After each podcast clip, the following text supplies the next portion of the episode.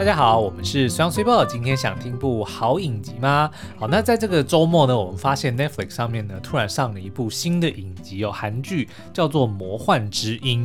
然后呢，我们原本以为它是跟播的，所以就想说好，因为每一个剧我们都必须要给它一点机会。我们上次有聊过，就是这个新欢的概念哦，所以我们就看了一集，然后没发没想到发现说它是一次全上六集哦。嗯嗯、那看完一集之后，觉得哎，竟然。意外的好看，所以就不知不觉的一个周末就把它追完了六集哦。那我们今天就想要打铁趁热，赶快来跟大家来推荐这一部《魔幻之音》。嗯，不过今天我们只会透露部分的。剧情，所以并不会把最后面的那些梗给爆雷曝光光，所以大家请放心。嗯，那所以你如果还没有看过这出影集的朋友们，也还是可以收听下去。是，那我们今天呢，也会在就是呃 Podcast 的最后面一段，我们会同场加映推荐几部其他影视作品的经典魔术师角色，嗯，包含有什么神鬼版的，对，就是感觉。就是不不神又不鬼的魔术师，或者说本土版哦，本土版 OK，哦台版啦，哦台版对，然后还有呢悬案版的魔术师，嗯、就加入了很多悬疑线的哈，然后还有疯癫版，就是非常搞笑又非常励志的魔术师。那今天呢，我们会花比较多的时间，当然是聊《魔幻之音》这《魔幻之音》这出影集。那我自己是觉得《魔幻之音》的这个魔术师版本呢，它应该算是比较浪漫成长版。对对不对？就 是浪漫高效版，而且其实它的这个调性有一点抓不透。我们先讲哦，它是一部音乐剧，就我们要先打预防针。嗯、就它开始突然唱歌跳舞的时候，嗯、你不要觉得很奇怪，因为它本来它就是一个音乐剧。嗯，然后我们必须要再次的致敬。嗯。韩国的演艺圈真的是非常的了不起，嗯、就是当我们都以为说，哦，他这个这个各种题材都已经能拍了，然后拍的水准也都非常的高，然后或者是或者是什么新人演员，差不多就是那些。对，但是没想到他突然又找了一批，当然因为我们可能看的作品不够多，就是我们觉得很衍生的演员们，对，然后呢拍了一个从来没尝试过的音乐剧，然后呢这些演员又会演又会唱又会跳，真的就是我们觉得说太厉害。不过呢，就是大家听到音乐剧不用觉得害怕，嗯、因为他的那个唱歌的占比其实占整出影集，我觉得应该很少吧，大概一呃总共有六集，对，然后一集大概唱个一两首，甚至好像到后面因为。到后面大概四五六集，嗯，就剧情还蛮紧凑的，我就我都不太记得说哪好像某一集里面没有唱歌，但是也你也不会觉得很突兀，就是他我觉得他编剧厉害的地方就在这边，像比如说你看一些很经典的这个音乐剧，比如说什么《歌剧魅影》啊，或者是什么《大娱乐家》等等，他从头唱到尾，对你就会你就会期待说他应该要唱歌了，然后他不唱歌你还会不高兴，对不对？他不唱歌你还不高兴，可是这部剧就会变成说他唱歌的时候呢，你觉得很享受，因为他的歌都还蛮好听。嗯嗯，然后呢，但他不唱的时候呢，他又变成了剧情片。嗯嗯，然后你光是看他的剧情的这个，比如说他它里面也有一些悬疑，然后甚至也有一些社会议题在，然后呢。嗯浪漫好像一点点不是这么的多，咪咪对对对。但你就会觉得，哎、欸，好像他暂时不唱歌，我也 OK，就是我我可以暂时忘忘掉他是音乐剧的这个事实，嗯嗯、也不会觉得违和。然后突然又开始唱的时候呢，哎、欸，也觉得还蛮顺的。嗯，而且呢，这一出其实是改编自呃网漫哦，嗯、所以其实他当初就是要改编的时候，其实大家都觉得很困难，因为。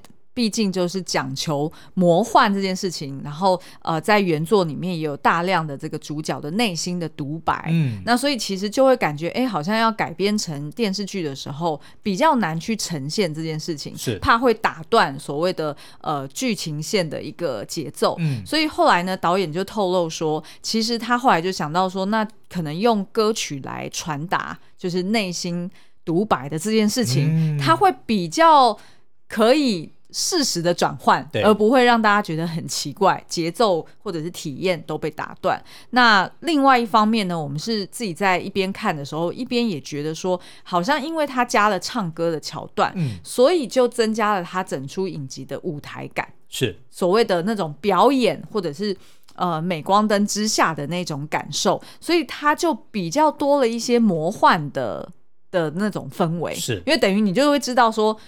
一般人在日常生活中并不会讲一讲话，然后可能因为情绪很满，然后结果就开始唱歌嘛。嗯、所以当他加了这个歌曲，反而好像还加入了一点，就是你不写实的那种感觉，哦、所以并不会觉得很突兀。但是你知道，我现在发现也许我可能要再重看一遍。嗯、但是我刚刚提到的那些，比如说什么歌剧魅影啊，嗯、或者说什么呃，哎、欸，我刚才提了什么例子？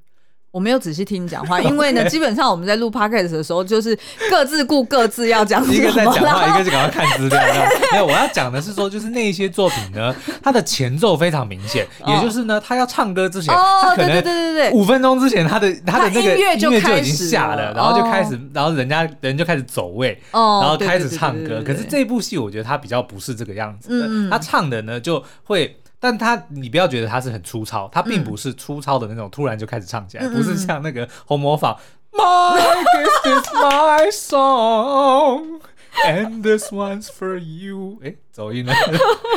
但是他不是那种会突然在你面前大吼的那种、呃、那种唱歌。对对对，对，对我要讲的只是，因为他没有那些前奏。我知道为我知道为什么，嗯、就是呼应导演说的，因为他利用歌曲是要表达原作里面的角色内心独白，对，所以他呈现在影集里面拍摄的手法就会意思是说，哦，那个是代表他内心有事情要讲，嗯、然后他是在对自己。的感受在在在传达，所以你就不会觉得说他突然就大吼，突然就很嗨。我只是要表达说，像我印象最深的就是那个什么，嗯、呃，悲惨世界里面 On My Own 那一首，哦、对，就是他就被男主角。也不是被甩了，反正就是心碎了。他要准备开始唱的时候，其实那个前面的铺陈是很久的。对对对对，他就音乐就开始前奏开始下，然后就他他就开始走路，然后就开始下雨，然后接着就开始唱出那首歌，就会觉得哦，我我会 expect 他要唱歌了。可是这部就比较你不会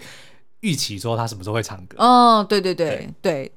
那所以，但是我不是在批评他，所以 就整出剧，整出剧是非常的赏心悦目的。嗯嗯嗯嗯，好，那我们呃今天的开场就先这样。什么跟什么？因为我就是想说，哎、欸，差不多了，差不多了，就是我们接下来可能要先介绍一下他主要的三个角色，对，然后以及呢，呃，就是我从他的，就我们看完之后，我们觉得他大概聚焦在三个主要的议题上面，嗯、而且这三个议题其实都是紧扣在魔术本身的特色这件事情。那最后呢，我们会再留一点时间来推荐同场加映的另外三部影视作品，是跟啊、呃、魔术是相关的，然后而且我们觉得是。必要推的代表作，好哦，嗯，好，哦、那我们先休息一下。我还要再讲，就是有人给我们二星留言说节、嗯、目很不错，很喜欢听你们的节目，但是就是广告太多。我们要抱怨，不是要要澄清一下，这个只是休息，没有广告啊。我们硬要留一个，硬要留一个，不信呢，马上进个音乐，嗯、看吧，没有广告吧，对不对？冤枉我们。只是让你们大家喘口气而已。好，为什么我觉得听起来好像有点悲伤的感觉？对啊，我们 就留一大堆广告的版位，然后结果也没有人要买。就就就跟那些建筑物上面说广告请找什么什么，然后就想说，所以你就是因为没有广告，你才要贴那个啊？对对对。然后还有戏院里面不是都有一个动动态广告？越暗的地方你越亮。什么雅家广告？呃，电话请洽，叭叭叭，然后结果都没有人买这个版位。好啦好啦，我们回头来描述一下，主要的角色有三个哦。第一个呢，当然就是由池昌旭所饰演的男一，也就是李颖这个。李乙这个魔术师哦，甲乙丙丁的乙，对对对。嗯、那他其实最近的一出比较知名的作品，应该就是便利店便利店星星，嗯、然后也是在 Netflix 上面看得到的。但那一出我们大概追个。十分钟就弃剧，我自己好像连十分钟都没看。对，对，因为我觉得还是就是可能年纪有差吧，哦、我感觉我老了。对，好，然后呃，我们自己在看池昌旭的时候就觉得说，哇，他好面生哦，因为其实我我们呃过往的韩剧没有看那么多嘛，嗯、但是呢，却又同时觉得他好面熟哦。为什么我觉得他？就是很像某人，对。结果越看呢越像炎亚纶，炎亚纶加上林宥嘉，哎、欸，对对对，有有有有有。好，然后他在这个呃影集里面呢，他就是一个呃驻点在呃一个山上的游乐园，嗯，一个废弃的游乐园。对，嗯、然后呢，在那个废弃的游乐园里面，就只有他一个人在里面，有一间好像他自己打造的办公室，嗯，然后大家也都不知道他的来历，然后也不知道呃他到底是。在那边干嘛？对，所以基本上呢，都会就是有一些众说纷纭的一些传说啦。说哦，他可能是什么杀人犯啊？呃，对对对对对，反正就是不不明的原因，就躲在废弃游乐场里面的一个魔术师。嗯嗯。但是呢，呃，当女主角跟他相遇之后，就发现说，哎，他其实是一个呃，就是非常热心，然后又呃很温柔。然后呃，又充满童心的一个魔术师。嗯、那这个魔术师呢，他的口头禅就是他通常要开始施展他的魔力的时候，嗯、他就会讲说：“你相信魔术吗？”对，然后不等对方回答，就直接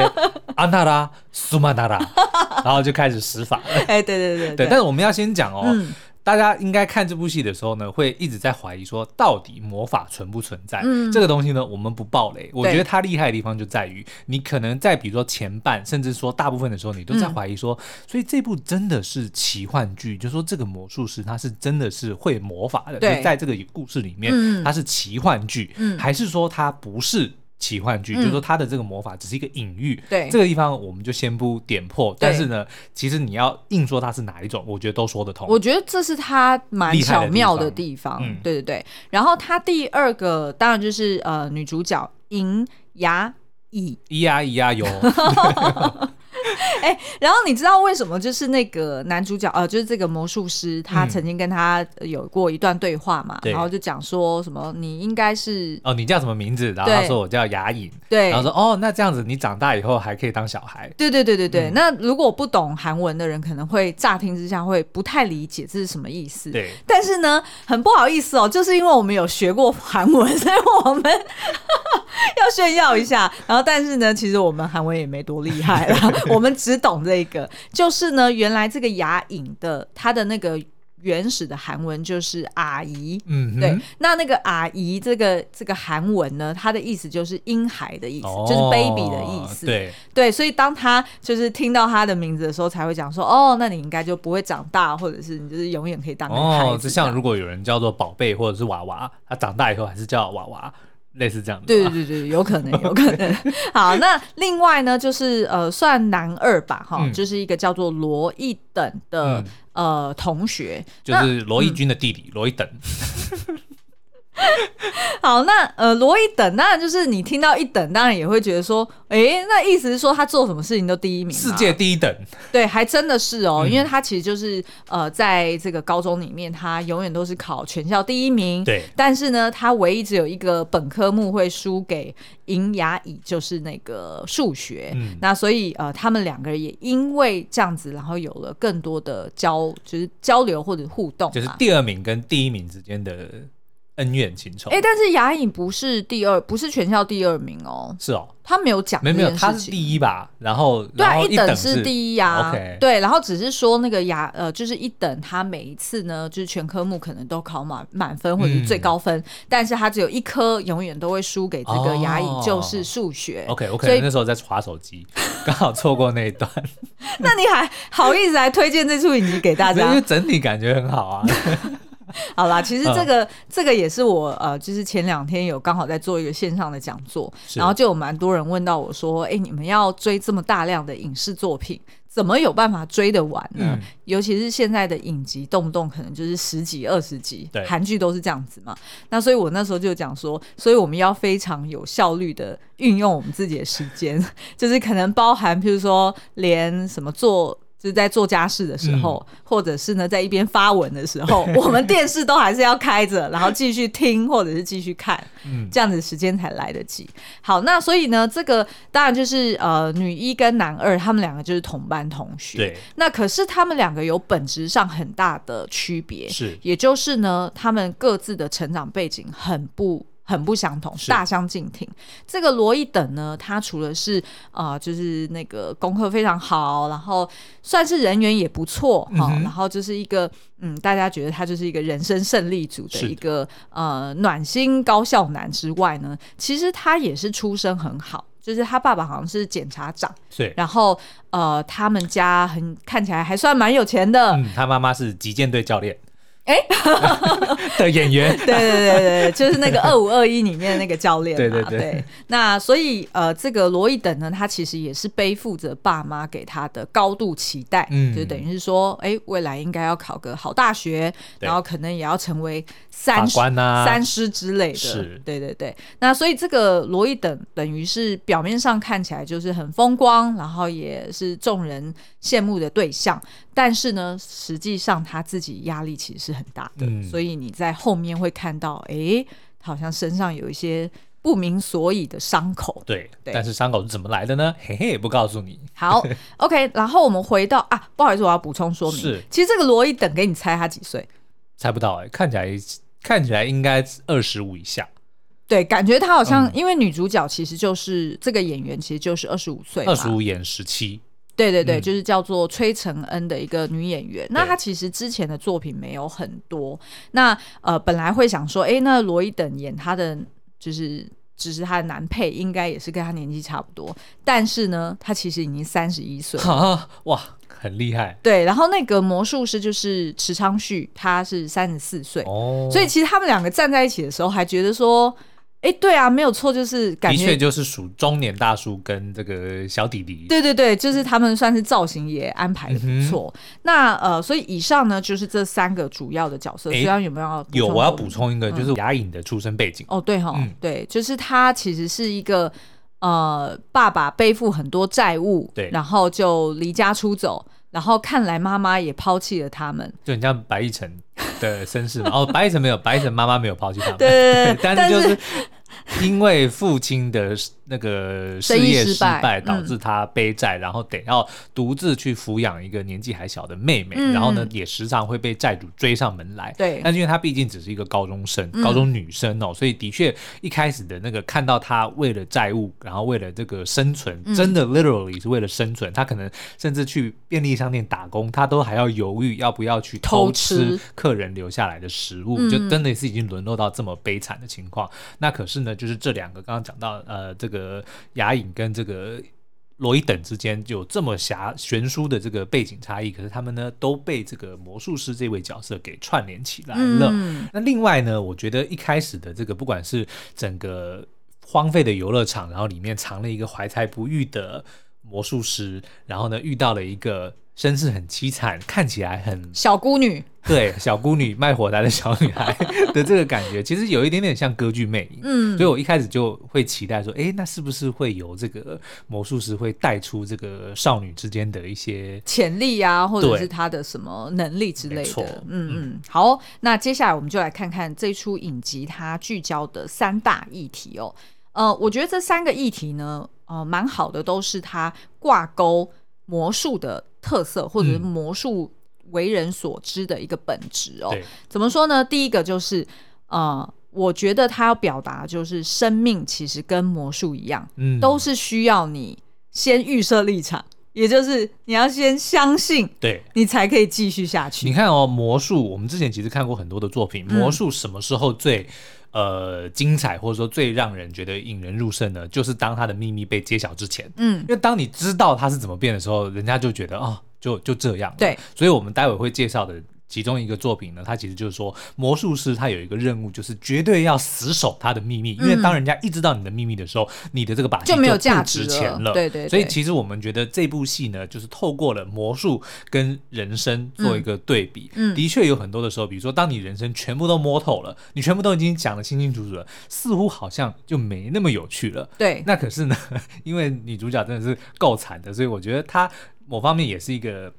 有一点讽刺，就他已经看遍了人，就是人生的各种惨痛，所以他可能才会因此才会需要去找，像才会对魔术这种说哦，我我要暂时放下我的怀疑，或者说放下我对这个现实的理解，然后我才能够从中找到救赎。嗯嗯，否则就没有办法继续下去嘛。对对对。其实我觉得他也是在表达说，如果你人生过得太过实际，嗯，就是太过，就是认为说。就是如此了，对，就也不用看什么，就是很奇花的东西，或者是看什么，就是也没有想象力的话，嗯、那其实你就其实有一点像行尸走肉。对，对你只是为了生存，就是吃东西、睡觉，然后空气、阳光、水，对，对不对？就类似像这样。你看我之前我们看过的那一部叫做什么《Finding Nemo》，嗯，就是《海底总动员》。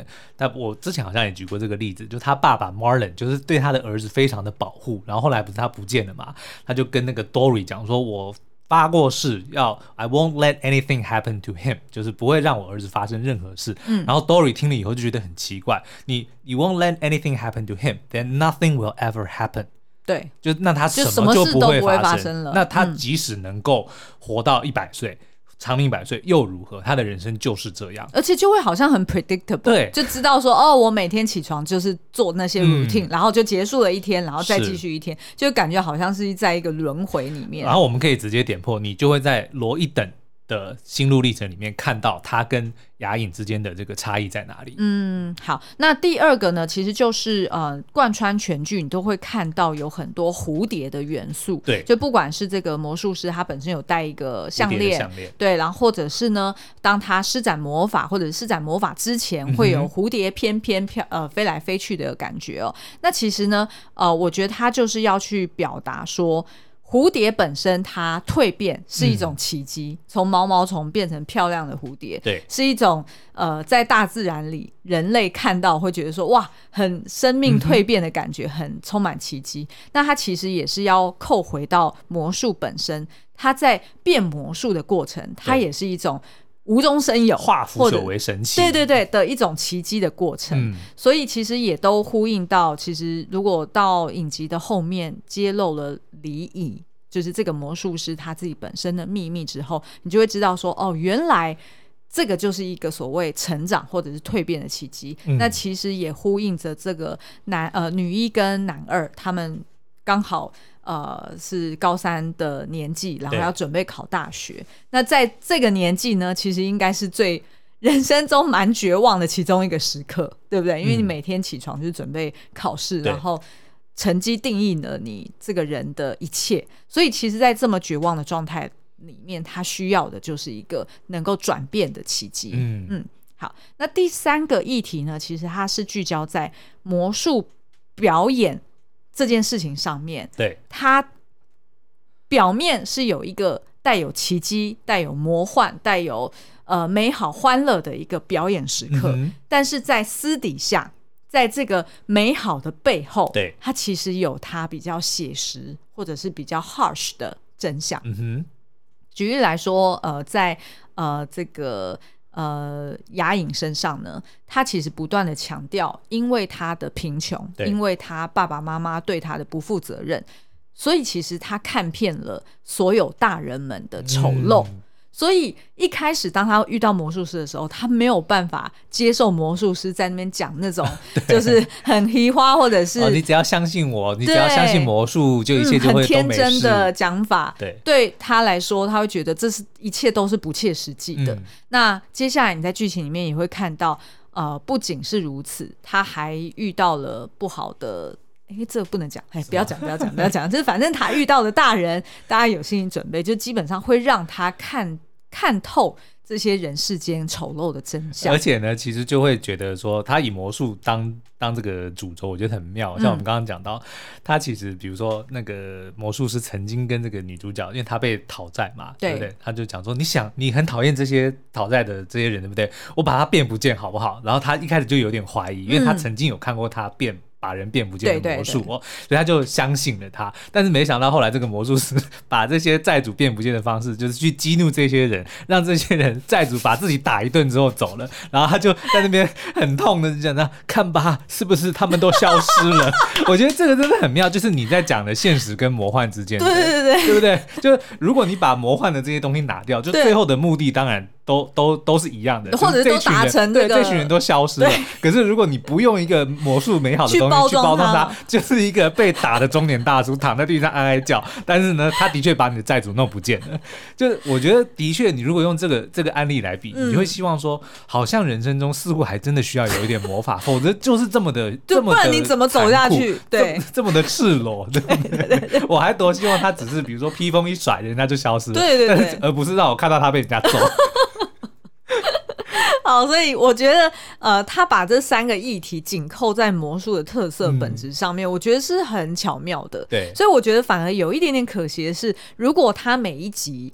的标题或者每一集的主轴也都可以扣一个魔术的手法，对，譬如说，哦、呃，可能第一集是叫做什么无中生有，是，或者是第二集叫做什么把人砍半还是什么的，嗯、我觉得会更有趣哎。它有一集叫做旋转木马，但就这样了。哦、对啊，你看吧，就是而且旋转木马又不是魔术。旋转木马是游乐园啊，哦、对不对？嗯，嗯，这有点可惜。好，那最后呢，我们就来诶、欸、同场加映一下，就是有三部我们个人非常爱的影集跟电影。对，那其实呃有一些我们之前有聊过了，就是包含 Podcast，其实有连续聊过几集哦。嗯、那但是呢，另外两部是我们应该是只有 YouTube 影评有做过，对。所以如果大家有兴趣的话，也可以去 YouTube 上面搜寻我们做过的影评内。内容会有呃更多更细节的介绍，但是今天呢，因为我们主要是呃就是针对魔术师的这个片单觉得很有趣，然后所以就另外推荐了这三个呃分别是神鬼版的魔术师。为什么要叫神鬼版呢？因为李奥纳多演吗？不是，这个神鬼版呢，是因为这里面的魔术师是。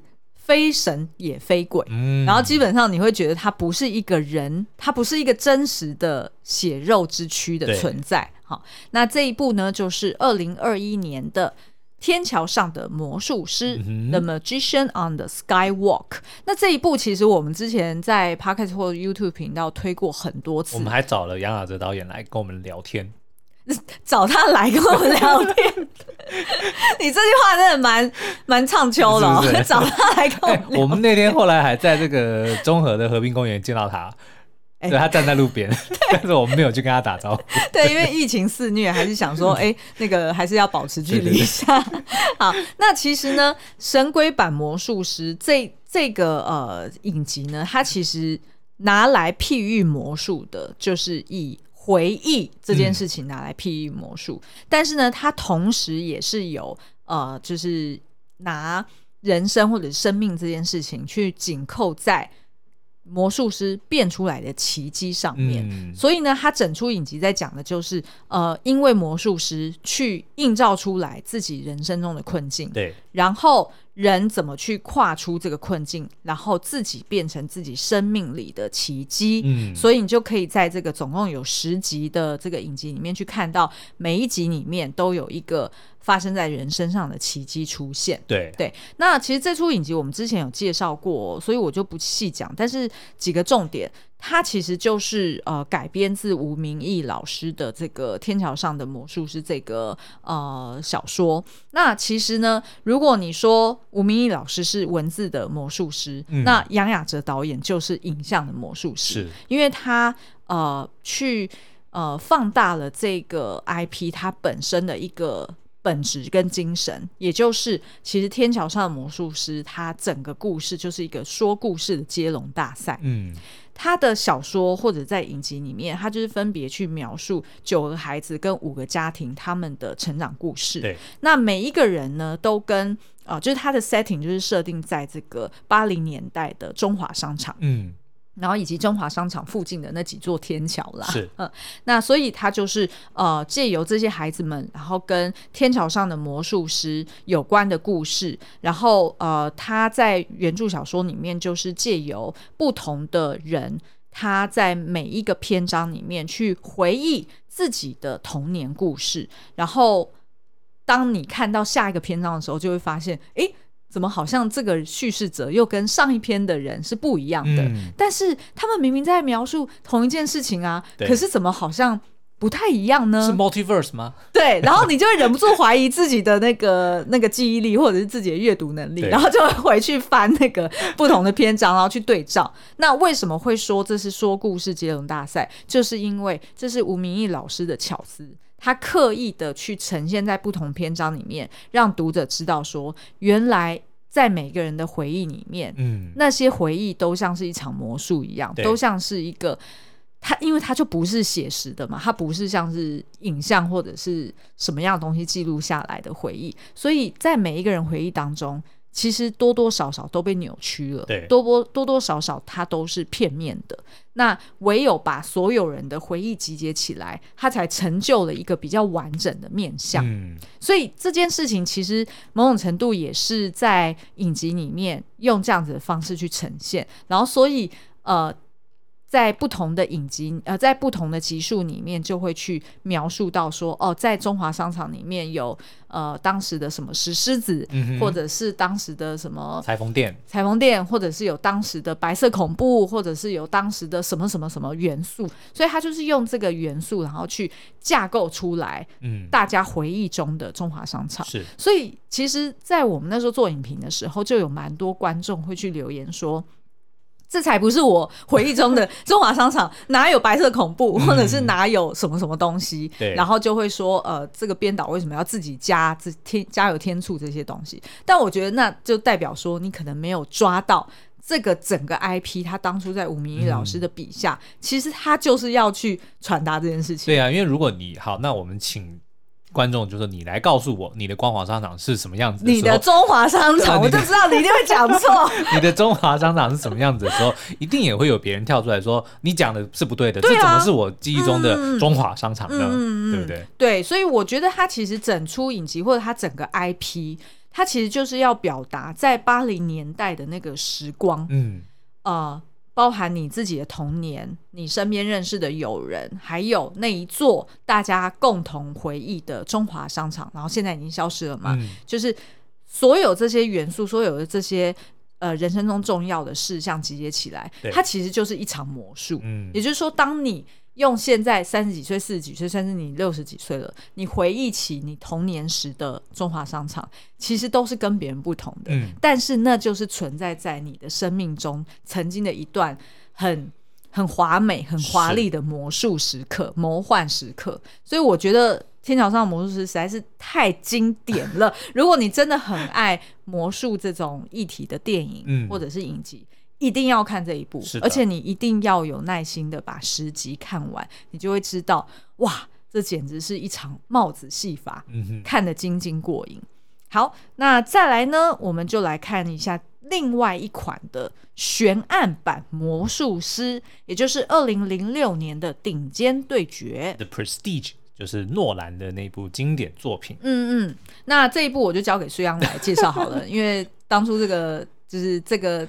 这一部电影的呃一片清单是你写的嘛？嗯 okay. 然后那时候也好像补充了非常多的彩蛋。对，但是你现在突然这样子 cue 我，嗯、好了，我就稍微记忆一下哦。它基本上呢就是金刚狼大战蝙蝠侠，然后是黑寡妇在从中这个串场的一个。一部作品哇，听起来好好重口味哦。好了，反正呢，他就是在讲说，在十九世纪末的英国呢，嗯、有两个非常知名的魔术师，他们原本呢算是有点呃，曾经是共事过啦。嗯、那但是呢，后来就是因为各自想要闯出一片天嘛，所以呢，就慢慢发展成为了算是 rival，就是竞争对手哦。嗯、那可是他们这个之间的这个竞争呢，越演越烈，甚至导致呢，还有其中一方的这个。呃，妻子曾经受曾经死亡哦，就变成了世仇。嗯、那他们为了要不断的超越对方呢，就一直不断的呃追逐着对方的脚步，嗯、想要创造出更更厉害的戏法，然后一一方面想要破解对方的戏法。嗯、那可是这整部电影呢，到后面就演演变成了一场悬疑的、嗯、非常悬疑的一部电影哦。嗯、就大家都会就会除了是表面上面的魔术戏法的精彩之外，它也非常如实写实的呈现了这些。表面上你看到的可能是哦十秒、二十秒、几分钟的这个精彩的表演，它背后代表了多少的这种不为人知？不只是只有在练习时候的辛苦，还有他们为了要达成这个台面上面的这个表演。他们所做出的牺牲到底有多少？嗯嗯，而且他们牺牲的可能是牺牲他的所爱，或者是牺牲他的理性，牺牲他的 everything。对，嗯、那呃，所以呢，为什么说叫他这个悬案版的魔术师？我觉得他探讨的议题就跟我们刚刚讲的《天桥上的魔术师》是蛮不一样的。嗯、等于他这边就不太去讲说什么疗愈啊，或者是 或者是什么呃呃人生中、生命中的奇迹啊。对，他在这边在讲的就是。魔术师如果同行相忌，嗯，然后他会衍生出什么样的一个灾难？对，然后当他们追求自己的这个呃极致，对专业上的极致的时候，人会为了极致牺牲到什么样的地步？嗯、或者说你会愿意为了极致做到什么地步？嗯嗯，所以这一出非常非常的暗黑，嗯、但是也非常非常好看。我们觉得应该是人生中必看的一片清单之一哦。那但是如果你觉得前面两部太沉重的话呢？嗯、第三部保证真的让你捧腹大笑。第三部就是。疯癫版的魔术师，二零一三年的名模生死斗，嗯，《The Incredible Bird Wonderstone》。哎，这一部好像我们没有介绍过，我们没有介绍，我们非常少拿出来聊，因为这个是我个人私人的爱片。它呢，囊括了两位我最喜欢也最敬佩的喜剧演员，就是 Jim Carrey 跟 Steve Carell。嗯嗯，然后这一部呢，其实它比较聚焦在讲。呃，魔术师对于他自己的热情的初衷，嗯、然后以及两个魔术师在这边已经不再是 rival 了，他们是所谓的呃，就是非常好的伙伴。嗯、然后，但是呢，当他们呃在他们的职业路上发光发热之后。可能走向瓶颈的时候，会对他们的友谊造成什么样的伤害？哦？对，就是曾经是红极一时的魔术搭档，可是当他们的这个表演呢，嗯、慢慢就被人觉得说是了无新意，对，就是千篇一律的古板秀的时候，嗯、那他们要如何的去找到自己的路？那此时呢，又有一个 Jim Carrey，他就是在模仿那个应该是 Chris Angels 吧？不是不是，哎，他模仿的是 David Blaine。OK，我以为是 Chris Angel。哦，你反正我以为他模仿，那他有可能有融合不同的模仿。Okay, 反正就是近年来就是掀起的那种非常写实，但是又很残忍的那种那种魔法。对比如说会直接拿什么钉枪往身上钉啊，或者说在头上开始割一道伤口，然后里面抽一张扑克牌出来，就那种非常呃吸吸睛，但是呢猎奇猎奇猎奇，但是呢却被认为说是不传统魔法的魔术的那一种新的把戏哦。对对对，所以就就开始威胁到了我们的这个男主。角的地位哦，所以他就必须要在这当中，然后再加上他跟他的这个原本的战友就是分道扬镳嘛，所以他必须要在这个内忧外患之间要找回自己的初衷，然后重新站起来的过程。对对对，好哦，那所以以上就推荐了疯癫版、悬案版。悬案版其实也是暗黑版哈，是，然后还有神鬼版的魔术师，以及今天的魔幻之音呢，描述的是一个浪漫高效版的魔术师。对，所以在节目的最后，我们要问：你相信魔术吗？不等你回答，安娜拉苏曼娜拉，拜拜，再见，拜拜。